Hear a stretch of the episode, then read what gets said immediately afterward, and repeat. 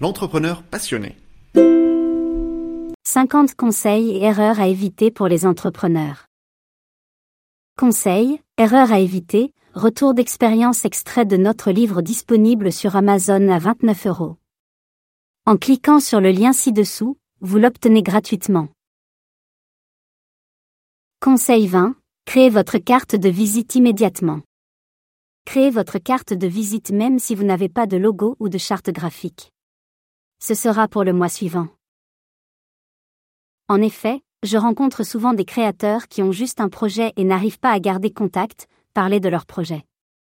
Ce n'est pas des plus sérieux lorsque vous présentez votre projet sans carte de visite.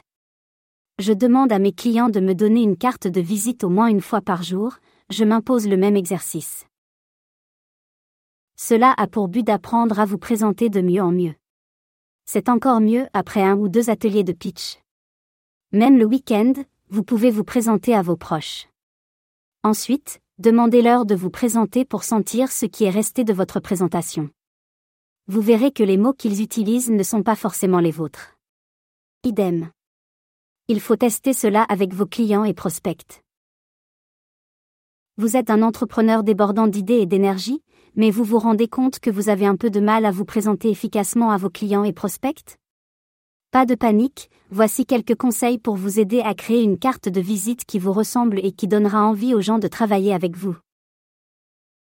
La première impression est souvent la bonne, c'est l'adage que vous devez vous rappeler lorsque vous créez votre carte de visite. Même si vous n'avez pas encore de logo ou de charte graphique, il est important de commencer à penser à votre image de marque dès maintenant. Il n'y a pas de petites choses, il n'y a que des petites choses bien faites, c'est ce que disait le grand entrepreneur Steve Jobs. C'est pourquoi il est important de bien soigner les détails de votre carte de visite, comme le choix des polices, des couleurs, etc. La pratique rend parfait, pour devenir de plus en plus à l'aise à l'oral, n'hésitez pas à vous présenter régulièrement à vos proches et à vos clients, et à demander leur avis sur votre présentation. Cela vous permettra de savoir ce qui marche bien et ce qui peut être amélioré. Il faut cultiver sa bienveillance, c'est ce que je fais moi-même en tant qu'expert en communication digitale.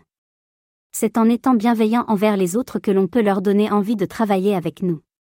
Pour commencer, il vous suffit d'indiquer sur votre carte de visite votre nom, prénom, numéro de téléphone et email.